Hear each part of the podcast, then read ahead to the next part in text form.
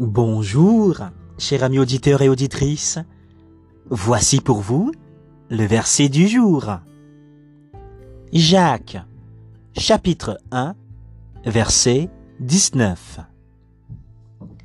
Ainsi, mes frères bien-aimés, que tout homme soit prompt à écouter, lent à parler, lent à la colère. C'était le verset du jour sur la RLS One, votre radio. Que Dieu vous bénisse et passez une belle journée dans son amour.